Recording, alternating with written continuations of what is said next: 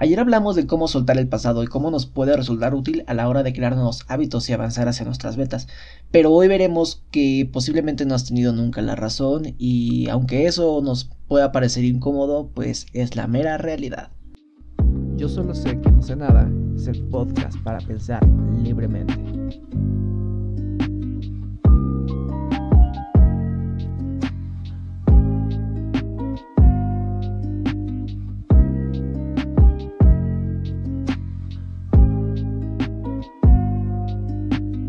Hola, ¿qué tal amigos? Es un gusto estar con ustedes. Espero que estén teniendo un muy buen inicio de semana. Bueno, ya es martes, estamos a 23 y nos falta una semana más para descansar. Em, solo háganlo de una forma responsable, ya saben, cuidándose del COVID. Bueno, en fin, para comenzar, quiero hacerles una pregunta y es que, ¿tú crees que la forma de ver las cosas es única? Bueno, tu forma de ver las cosas es única. O bien, cuando le das un consejo a alguien, ¿esa verdad es absoluta? Bueno, para empezar te diré algo simple, la verdad solo depende de la perspectiva de la persona dado que para poder percibir esto, todo lo que llamamos realidad, no solo basta con oír o con ver y oír, necesitamos pasar por diversos procesos de razonamiento, así como también digerir lo que estás percibiendo y pues solo así es como podrás saber qué estás sintiendo o viendo realmente, pero todo esto es subjetivo y te pondré dos ejemplos eh, simples, ¿vale? Mira, el primer ejemplo es que tienes a dos personas de diferentes religiones, un católico y un hindú. Y se va a tocar el tema de religión y los dos van a caer en controversia, obviamente. Es también como la política. Dado que cada quien tiene una forma de, percibir las cosas, ¿no? Una forma diferente de, de verlos versus su religión. Entonces, cada quien te dice, mi Dios es el único y bueno, el hindú en este caso te dice que él es politeísta, ¿no? Que existen muchos dioses. Entonces, aquí qué pasa? Que a quién le haces caso realmente, ¿no? Esa es el primer, el primer, este, la primera pregunta, ¿no? El segundo caso Imagina que tienes un amigo y desafortunadamente su abuelo ha fallecido. Esto es algo que casi todos hemos pasado, ¿no? Es posible que si sientas empatía por él vayas al funeral y le lleves flores y demás, ¿no? Pero tú percibes el funeral de una forma más consciente, por así decirlo, ¿no? Dado que pues no te está afectando al, al 100 y sabes que pues una pérdida familiar, una, un fallecimiento, pues es algo bastante fuerte y no siempre tenemos los sentidos al 100%, ¿no? Pero tu amigo, en este caso, no lo está pasando tan bien, ¿no? Eh, él tiene en su mente ciertas experiencias y sabe por qué en ese momento se siente triste, qué es lo que va a extrañar de esa persona. Entonces, ya te vas a dar cuenta que para percibir el mundo debes usar un mecanismo interno de tu mente para decidir si algo está bien o está mal. Ese mecanismo se va formando a través de los años y es por eso ayer que tomé el tema de soltar el pasado, ya que tus creencias te hacen pensar que está bien o que está mal, de que te, tienes que privar y qué cosas debes hacer y demás.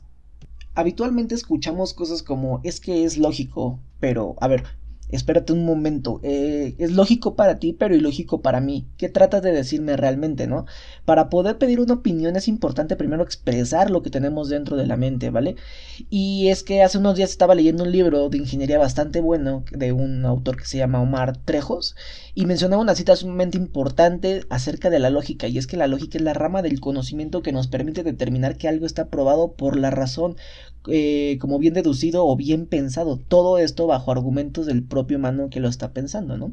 Y es que básicamente cada quien formula su lógica, aunque en términos generales pues pueden llegar al mismo punto. Pero para no irme a cosas más profundas, espero que hayas entendido este, este punto. Pero llegando más hacia mi objetivo, quiero que cuando tengas la siguiente discusión o un simple problema en tu vida digas, ¿esa persona piensa lo mismo que yo?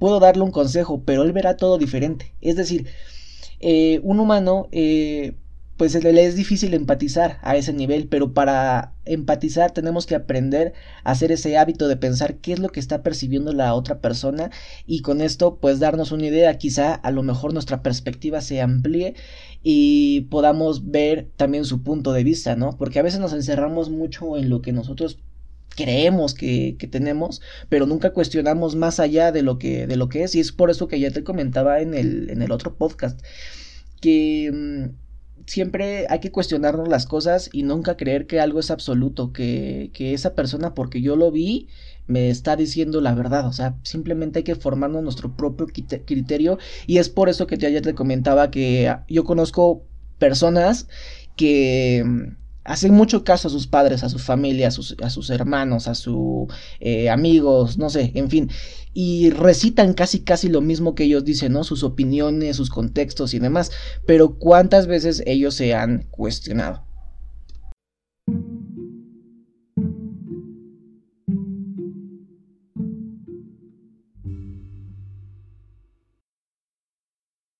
Para este ejercicio quiero que pienses en dos personas y en un problema de la vida cotidiana. Se lo vas a expresar y le vas a decir cómo lo solucionarías. Para ello, el ejercicio es ver cómo lo expresan y cómo es que solucionan cada uno el problema. Y bueno, básicamente es un ejercicio muy, muy simple, pero obviamente te hace ver que no todos percibimos la vida igual. Pero bueno, el podcast de hoy ha llegado a su fin y pues bueno, para, para mencionarlo, pues sí, eh, fue un podcast bastante corto hoy. Pero el podcast del jueves se viene bastante, bastante bueno, con un tema bastante controversial. Y el tema de la siguiente semana será Venom. Y sí, así como lo escuchas, Venom de Spider-Man. ¿Y por qué le pongo este nombre? Pues estaría chido que me pudieras poner ahí en, en YouTube, en los comentarios, a qué crees que se deba este nombre de, de Venom, ¿no? Es un tema que si bien se puede eh, hacer de una forma, bueno, ver como una forma espiritual, no lo es tanto y posiblemente también tenga muchas variantes psicológicas, al menos en la forma en la que yo lo, puedo ver. Y si bien es una herramienta muy buena, como lo, como lo he dicho anteriormente, es una herramienta bastante buena, pero a la vez también es una herramienta bastante mala. El problema de este, eh, este, bueno, el problema de este problema, vaya la redundancia, es qué tanto te puede afectar y qué tanto eh, lo puedes controlar. Porque si no sabemos controlar este Venom, entre comillas, nos termina afectando más de lo que nosotros podemos llegar a creer.